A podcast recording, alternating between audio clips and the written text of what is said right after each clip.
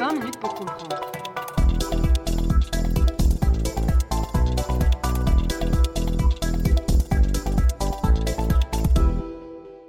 Bonjour à toutes et tous et bienvenue dans ce nouvel épisode de Passé ressuscité, le podcast frère de 20 minutes pour comprendre, dans lequel nous étudions le passé, nous interrogeons l'histoire pour mieux comprendre notre présent et surtout les utilisations qu'on fait de ce passé.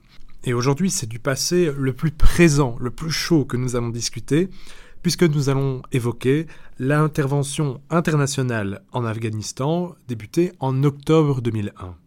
Pour nous accompagner dans ce voyage mouvementé à l'aune de l'actualité la plus récente, j'ai le plaisir de recevoir le professeur Tanguy de Wild, qui enseigne les relations internationales à l'Université catholique de Louvain et au Collège d'Europe. Tanguy de Wild, bonjour. Bonjour. Euh, précisons, à l'heure de commencer ce podcast, que celui-ci s'inscrit dans la prolongation et la continuité d'une série de 20 minutes pour comprendre, spécifiquement centrée sur l'Afghanistan, en compagnie de la docteure Dorothée Vandamme l'écoute de cette série, et en particulier de ces deux premiers épisodes, me paraît indispensable à la bonne compréhension des enjeux de la discussion que nous allons avoir avec le professeur Tanguy de Wild. Et cette discussion, commençons-la tout de suite par cette question. Kaboul est tombé il y a quelques jours. Euh, on est donc proche de ce qu'on pourrait qualifier un statu quo à l'aune de la situation que nous connaissons aujourd'hui. Et donc en adoptant un regard rétrospectif, ce qu'on sait bien qu'il ne faut pas faire. Mais faisons-le quand même. Est-ce que selon vous, professeur de Wild, l'intervention internationale de octobre 2001 était une erreur? Alors avant de répondre à la question, je voudrais simplement repréciser que toute intervention pose question et, le cas échéant, ouvre un débat. Alors c'est vrai que si on s'en tient aux règles de la scène internationale, le droit international, il y a deux, deux éléments normalement qui autorisent une intervention. La légitime défense ou l'autorisation du Conseil de sécurité. En l'occurrence, euh, en Afghanistan, ça, ce sont les règles juridiques. Hein. Mais bien sûr, à, côté de ça, il y a un contexte politique. Mais euh, en Afghanistan en 2001, il y avait dès le 12 septembre euh, une, intention. On ne savait pas si le coup était parti d'Afghanistan, mais il y avait une intention qui avait été énoncée du côté de l'ONU de poursuivre les terroristes et ceux qui les abritaient. Et donc, l'intervention non seulement avait été autorisée, si on interprétait certaines résolutions en tout cas, mais il y avait un très large consensus de sans le dire explicitement, mais de l'Iran jusqu'à la Russie, euh, tout le monde soutenait les États-Unis, qui d'ailleurs avaient aussi leurs alliés qui étaient intervenus avec eux, euh, notamment les Français et euh, les Britanniques. Et donc, dans un premier temps, ce que je voulais signifier, c'est que quel que soit le contexte favorable de l'intervention, quelle que soit la pure légalité de l'intervention, il y a toujours contestation. Et là, je voudrais vous donner un exemple avant de revenir à l'Afghanistan quand le Conseil de sécurité, à la fin de la guerre froide et à la fin presque de l'Union soviétique, décide qu'à un moment donné, on peut utiliser tous les moyens, la force, c'est-à-dire faire la guerre, pour bouter Saddam Hussein hors du Koweït, Saddam Hussein ayant envahi le Koweït, et donc tout le monde est d'accord, États-Unis, Union soviétique, tout le monde est d'accord au sein du Conseil de sécurité, il y avait aussi des contestations, alors qu'il normalement, si on regardait la règle, il n'aurait pas dû en avoir. Euh, sur le site de Louvain-la-Neuve, il y a une espèce d'état libre d'agora avec les étudiants qui s'est mis en place euh, pour dire nous sommes contre la guerre, alors que le droit international l'autorisait parfaitement. On voyait des débats où il y avait euh, à l'époque le président du PRL, Jean Gaulle, qui disait c'est le triomphe de du droit international. Le, euh, président ou le coprésident d'Ecolo, Jacques Moral, disait c'est la défaite du droit international. Bah, il voulait dire c'est la défaite des négociations internationales. C'était pas la défaite du droit international, mais c'est pour vous montrer qu'il y avait une contestation, alors que normalement ça n'aurait pas dû être le cas, vu, je dirais, euh, la pureté, légale et la pureté des intentions. On rétablissait la souveraineté d'un État. Ici, c'était plus contestable, effectivement, puisqu'on allait euh, dans un État qui était un État très, euh, largement failli. Et rappeler aussi que même s'il y avait un consensus international, il y avait des contestations, il y avait certains mouvements pacifiques qui disaient non, non, il faut prendre que des sanctions non militaires à l'égard des talibans. Euh, et euh, ce n'est pas parce qu'ils ont fait sauter les Bouddhas de Bamiyan ou qu'ils persécutent les femmes qu'on doit intervenir en Afghanistan. Ce qu'il faut, c'est surtout pas intervenir euh, parce que, par principe, il ne faut pas intervenir. Donc certains le disaient déjà. Voilà. Donc ça, c'est un point. Alors, la, la suite, évidemment, une intervention par rapport à sa légalité ou sa légitimité ne, ne, se mesure pas spécifiquement par rapport à ses résultats. Donc ici, en l'occurrence, on peut dire qu'il y avait une certaine interprétation qui menait à la légalité et un, fort consensus international parce que on ne voulait plus que l'Afghanistan soit une espèce de grand camp terroriste en quelque sorte. Et on peut dire que, effectivement, après quelques mois, les talibans ont été défaits et après dix ans, euh, c'était un président suivant, c'était Obama, on a trouvé, non pas en Afghanistan mais au Pakistan, on a trouvé Ben Laden. Voilà. Donc par rapport à, cette, volonté d'intervention. Alors après, alors après ça c'est vrai qu'on ouvre la boîte. On ouvre la boîte et qu'on se dit, ben, finalement, est-ce qu'on fait comme le président Bush senior, c'est-à-dire on intervient pour libérer le Koweït et puis on s'en va, on laisse le dictateur chez lui, c'est-à-dire Saddam Hussein. En l'occurrence ici, est-ce qu'on dit, est-ce qu'on met fin euh, au régime euh, des talibans et on en revient à la situation antérieure, c'est-à-dire le chaos? Alors c'est ça le problème. C'est qu'avant les talibans, les talibans prennent le pouvoir en 96. Donc en 2001, ils sont là depuis 5 ans. Ils, ne maîtrisent pas l'ensemble du territoire. Il y, a, du territoire qui est aux mains d'autres factions, notamment la faction du commandant Massoud, qui, euh, aux alentours du 11 septembre, a aussi été, été tué. Et donc, la question, c'est est-ce qu'on en revient à une situation entre 92 et 96 C'est-à-dire la fin du régime pro-soviétique et pas encore les talibans, mais en fait un chaos complet avec toute une série de factions qui se disputaient le pouvoir. Et d'ailleurs, Madeleine Albright, la secrétaire d'État, la ministre des Affaires étrangères de Bill Clinton, des États-Unis, hein, donc, a d'ailleurs salué la prise de pouvoir des talibans comme étant, je la cite, un élément positif ou un pas en avant. C'est quelque chose ainsi. Effectivement, on sortait du chaos parce qu'il y avait un interlocuteur. Évidemment, Madame Albright ne savait pas tout ce que, tout ce que ces talibans allaient faire, effectivement. et, donc, alors on s'est dit précisément, c'est là que donc la mission a, été euh, modifiée. Il y, a, il une grande conférence à Bonn pour un nouvel Afghanistan en se disant il faut essayer, euh, c'est pas difficile hein, parce que c'est un État, je dirais, on, c'est pas un État moderne, c'est un État traditionnel euh, avec toute une série de factions, avec euh, des, des, intersections tribales et autres. Et donc on s'est dit on va essayer d'impliquer le maximum de gens, sauf les talibans, pour créer une forme d'État. Alors, on se faisait quand même pas d'illusions, ça n'allait pas être un État traditionnel démocratique moderne comme en Occident, non. Mais on espérait au moins stabiliser l'Afghanistan. Alors, euh, c'est à partir de ce moment-là qu'on peut se poser des questions. Voilà. Donc on avait atteint un premier objectif, ce qu'a rappelé le président Biden.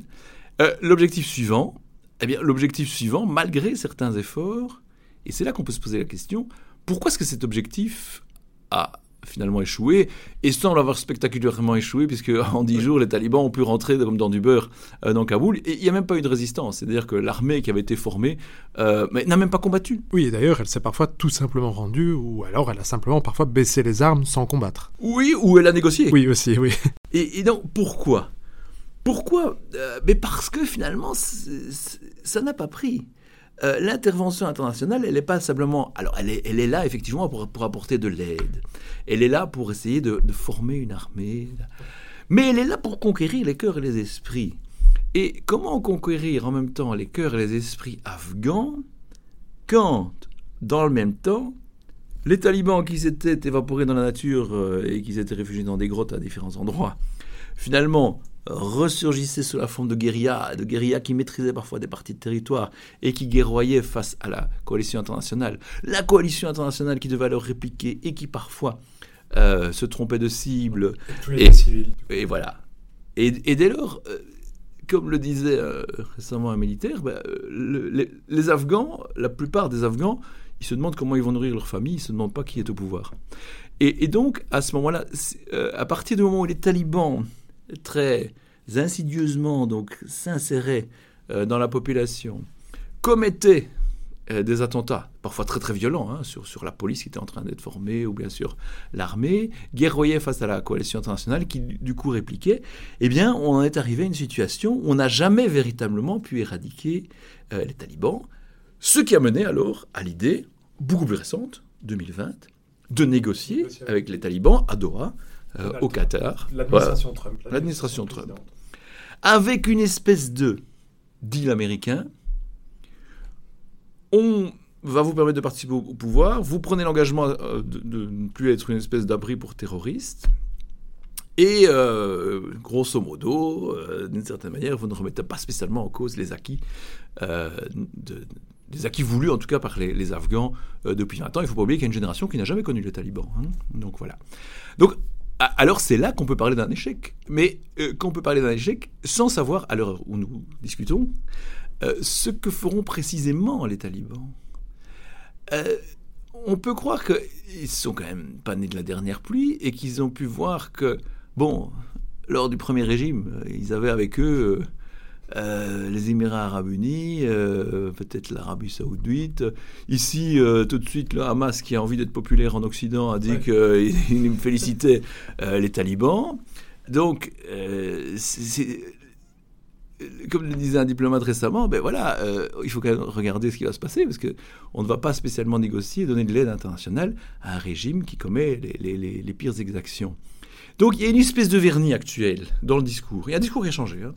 Euh, il, y a, un vernis actuel qui laisse entendre qu'il pourrait, y avoir une forme de consensus afghan euh, sur euh, le partage du pouvoir, ce qui n'est pas simple. Et d'ailleurs, cette question, euh, les talibans de 2021 sont-ils les mêmes que ceux de 2001, est au cœur de la deuxième partie de l'entretien de la série que nous faisons avec Dorothée Vandamme sur l'Afghanistan, justement. Et donc, si je comprends bien votre thèse, euh, professeur de Wild, il y a eu une mutation dans la mission de l'intervention en Afghanistan. Dans un premier temps, il s'agissait de chasser les talibans du pouvoir, et puis dans un second temps, il s'agissait plutôt d'une approche nation building, donc construire un État afghan. Et c'est dans la mutation de cette mission que résiderait alors l'erreur. Quand vous dites chasser les talibans du pouvoir, je voulais davantage dire euh, empêcher que euh, l'Afghanistan soit ce qu'elle fut, c'est-à-dire un vrai chancre terroriste, donc un grand camp d'entraînement terroriste, en, l'occurrence pour Al-Qaïda. Donc, euh, alors les talibans ont pris l'engagement à Doha que ce ne serait plus le cas. Hein. Donc, donc c'est plus, plus, cet élément-là, euh, cet élément-là, couplé avec, plus tard avec euh, euh, la mort de Ben Laden, qui permet aux États-Unis de dire, bah voilà, on a accompli notre mission.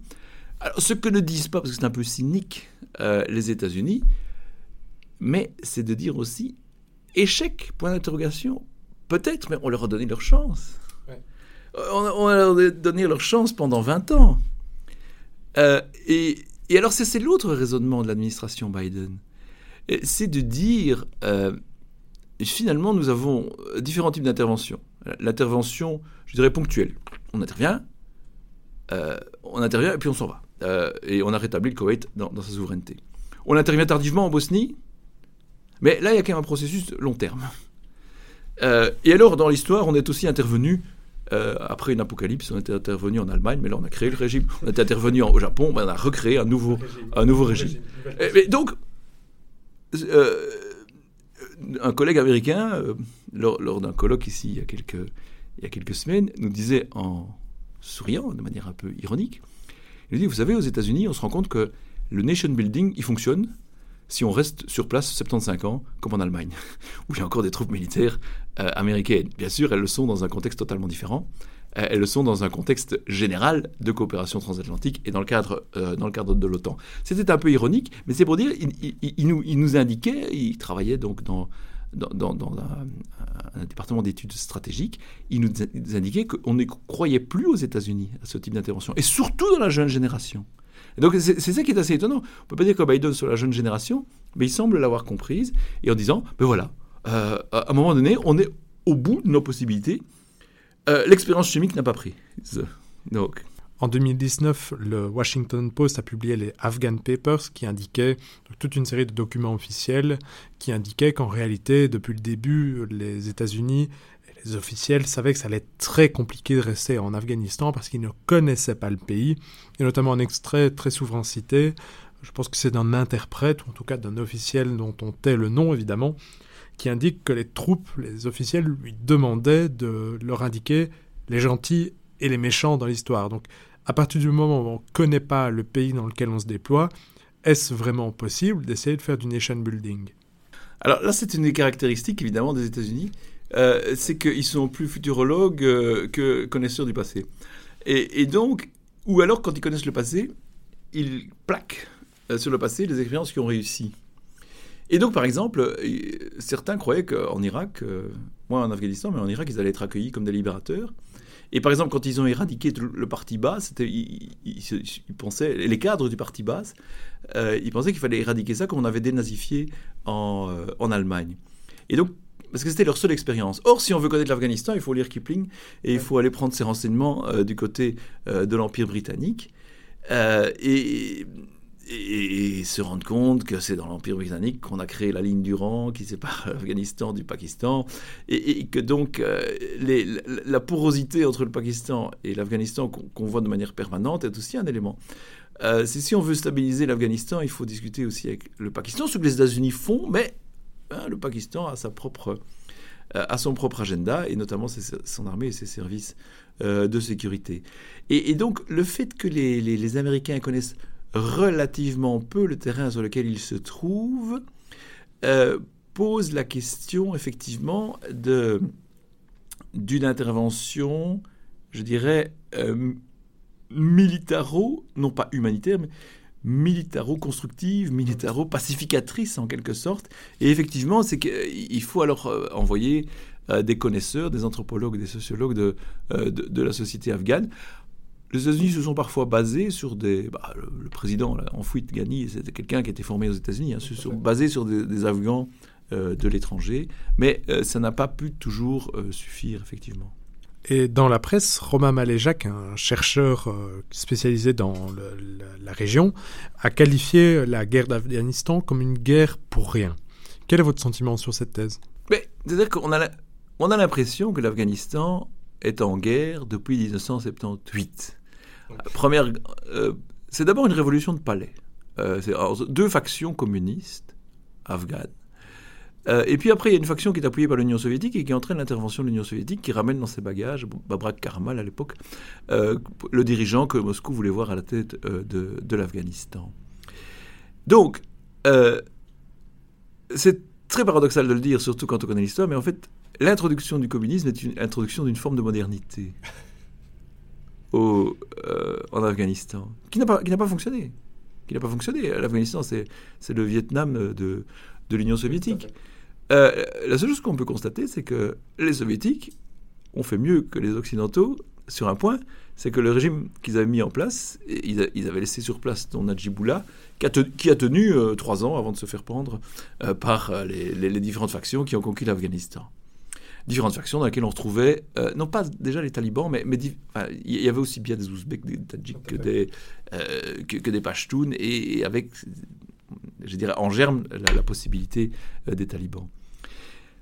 Et donc, une guerre pour rien, oui, moi j'en reviens toujours à ces, quatre années où, où, les Afghans étaient tout seuls.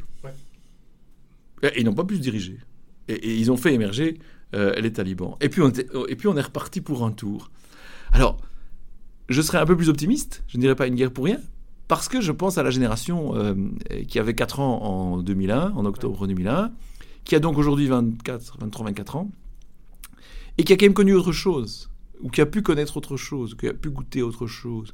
Et euh, l'Afghanistan a beau être un pays, euh, je dirais, qui, qui par certains côtés est très loin de la modernité, mais c'est plus un pays isolé, parce que les moyens de communication font en sorte que euh, aujourd'hui, plus, aucun pays n'est véritablement euh, isolé. Donc, euh, donc à cet égard-là, je dirais que il y a peut-être des voilà, je dirais qu'il y a peut-être des graines qui ont été semées oh, qui ont été fauchées peut-être pour l'instant, mais qui pourraient regermer par la suite. Dernière question, dans ce format, on essaie aussi de tordre le cou à des thèses frauduleuses sur le passé.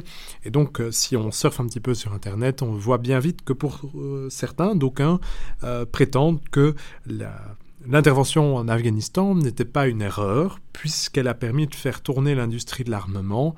donc une sorte de, thèse un tout petit peu complotiste. Euh, qu'en dire et faut-il lui tordre le cou?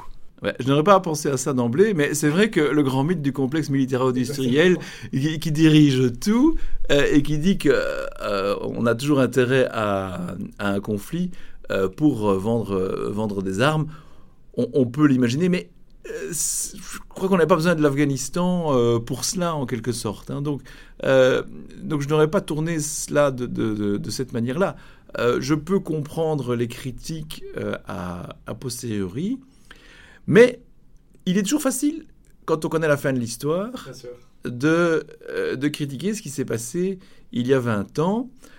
On aurait pu croire, mais bon, c'était un peu trop tôt, on aurait pu croire que un autre, une autre loi de l'histoire, c'est que les guerres se terminent aussi par fatigue, en fait. Et on pouvait penser, malheureusement ce n'était pas le cas, que l'ensemble de la société afghane était fatigué fatigué de, de, ce, qui s'est passé, ce qui se passait depuis 1978, quand même 20 ans de guerre, mais non, il a encore fallu 20 ans. Et, donc, euh, d'une certaine manière, je m'étais dit aussi, en voyant la rapidité avec laquelle les talibans, non pas prenaient le pouvoir, ramassaient le pouvoir qui était laissé sur place, euh, qu'il y avait sans doute dans, dans l'armée afghane, euh, telle qu'on a essayé de la former, une fatigue. Une fatigue de, euh, de tenir, tenir face aux coups de boutoir des talibans, face aux attentats, et qu'à un moment donné, ils se sont dit, bah non, voilà, maintenant on, on, arrête et on essaye de reconstruire quelque chose, peut-être par un autre biais. Et peut-être que des promesses ont été faites lors de ces négociations qui ont duré une année, qu'il y a quelque chose qui pourrait émerger. Mais ça, c'est parce que je suis optimiste de nature. voilà. Ce qui est très agréable à entendre dans le contexte actuel. Donc, merci pour ces éclaircissements et pour cet optimisme. Donc, rappelons aux auditeurs que nous avons une série qui est en cours pour l'instant sur l'Afghanistan avec la docteure Dorothée Vandamme. Merci beaucoup au professeur de Wild pour ces éclaircissements. Merci à vous, chers auditeurs. Belle journée à toutes et tous. Au revoir.